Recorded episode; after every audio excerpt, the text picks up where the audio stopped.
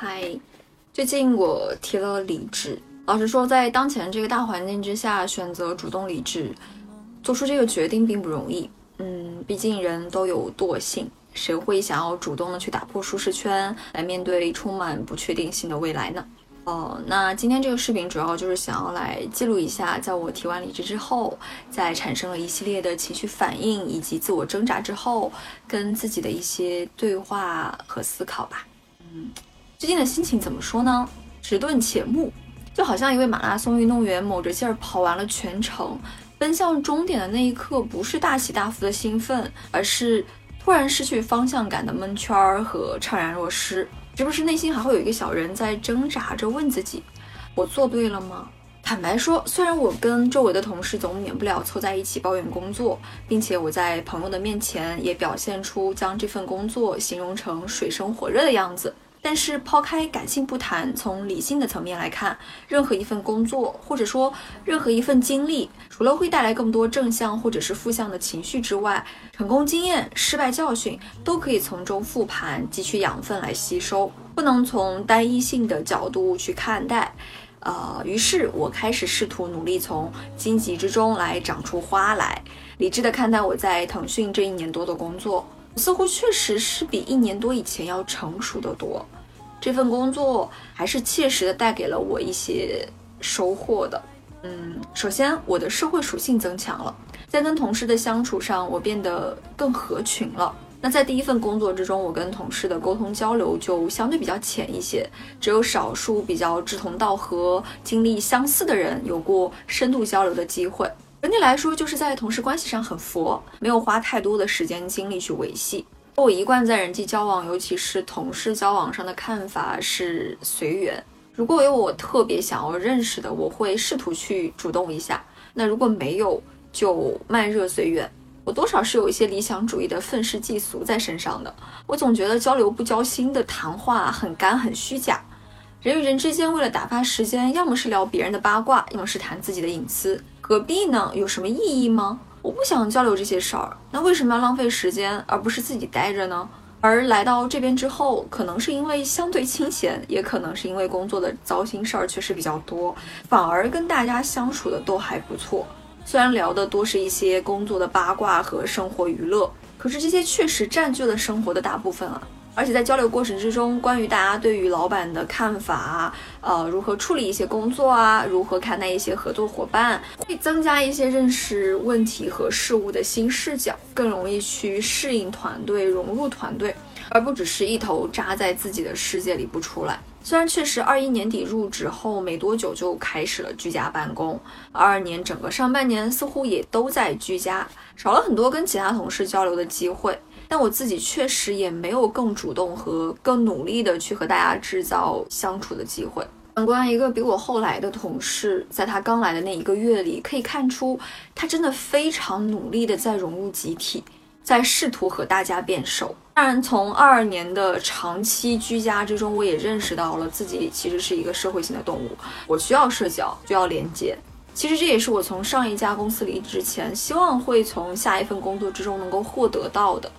如今从结果来看，我确实获得了自己想要的东西。嗯，那此外，我的产品技能也有所突破。在老板的重压之下，虽然他没有提供给我多少在产品这个方向上的硬实力技能，但是职场软实力确实有所长。在面对各种糟心事儿、各种问题的时候，见识了很多人情世故。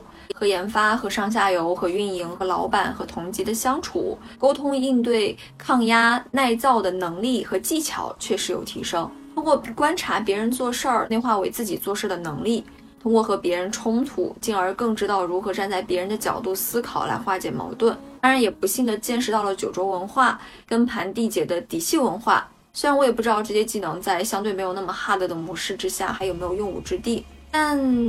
总归是有成长的吧，社会复杂，多学习一些总是好的。而关于产品的东西，关于我想要继续成长和发展的方向，确实是因为和预期不符，我才要走。那这一块儿，我不断的遭受到挑战，不断被否定和被怀疑，我也很蒙圈儿。很怕自己不专业不够格，被大家识别到我愚蠢、懒惰、虚伪、草包的丑陋内核。直到现在，我也不确定我自己的那套方法论对不对。我是不是真的只是浮在业务表面在做事情？我是不是只是在自嗨做产品，不会真的有人来用？我是不是真的没有管理能力、推动能力？我怎么衡量我的价值？我的投入产出比？我是不是浪费了很多时间在我不适合的工作之上？那正确的做产品的方式应该是什么呢？在经历了重重自我怀疑之后，我暂时还没有找到更好的答案，但是至少得出了一个结论：在这里，在这个团队里，不助于我找到答案。我始终认为，嗯，遇到问题、解决问题这些，应该是手段，而不是目的。是在这边似乎是有些本末倒置了，没有所谓的这种嗯产品的目标感和信念感。于是我下定决心要换工作。总的来说，这一轮努力让我收获了几个点吧。一，现在的就业市场行情确实不好，各大厂都在裁员，出的多进的少，投出去的简历鲜少有回应，且现在就业市场上待就业的人太多了，买方完全处在高地，用人条件更加苛刻，非常的看重精准的匹配度，给的涨幅待遇也不如以前。二。找工作很多情况之下也看机缘，是一个综合匹配的结果。嗯，经验、能力、时机、学历、面试表现等等多方面因素都会有影响，所以千万不要因为一次两次的结果而下定论。机会是动态流动的，要适应机会，不断的调整改进的同时，不断的去试。三，工作项目本身可能是在浪费时间，但只要你用心的思考、复盘、总结，都能够从中学到东西。面试时，经常有面试官针对我的某一个项目问我：“你觉得在这个项目之中，你得到了什么？”其实这个项目本身可能确实是我的短板，需要产品发挥的空间很小。我一度也觉得它没法进入我的简历里，没有什么故事可说。那我一遍又一遍的反刍和思考之后，换一个角度，我发现我不仅找到了自己在其中的价值，有故事可以讲，甚至在一定程度上开拓了这个项目后续的发展空间。虽然不多，但其实也有。所以竭尽所能的消化吸收、回顾总结，同时发挥自己的主观能动性很重要。四，不要过度的去迷恋大厂光环，适合自己才最重要。互联网大厂不少，而每个厂那么多人，那么多部门，形形色色各种人都有，不要一棒子打死，或者是一棒子抬高所有，一定要见微知著，以小见大，深入到该部门、该岗位。你的直接领导人好不好？你要负责的业务靠不靠谱？要做的方向是不是你想要的？满足这些，再去考虑所谓的一些一视同仁的福利待遇，那些东西只会锦上添花，对你本身的成长并没有什么裨益。总之，我最终确实如愿接到了 offer。我始终认为，工作这件事情最看重的就是三个方面：一是成长资源，它决定了你的上限，看不看得到希望，有没有奔头和自我提升的价值。第二就是薪资待遇，它决定了你的下限，会不会觉得委屈，愿不愿意继续干下去。第三则是团队氛围，它决定了你能待多久，跟同事领导的相处舒不舒服，合不合得来，有没有可以见贤思齐焉的人。毕竟我们可是要跟工作待一辈子的，多尝试多探索没有什么不好。对于那些长期不换工作的人，其实我也很好奇，也有过一些交流。可能是因为他们本身有利可图，待得很舒服，也可能是温水煮青蛙习惯了，害怕变化，也可能是身上的负担太大，不敢冒险，容错率低。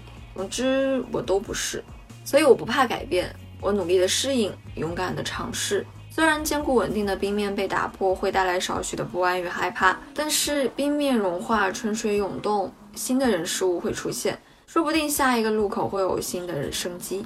生活是勇敢者的游戏，很高兴我又进阶了一级，新生快乐。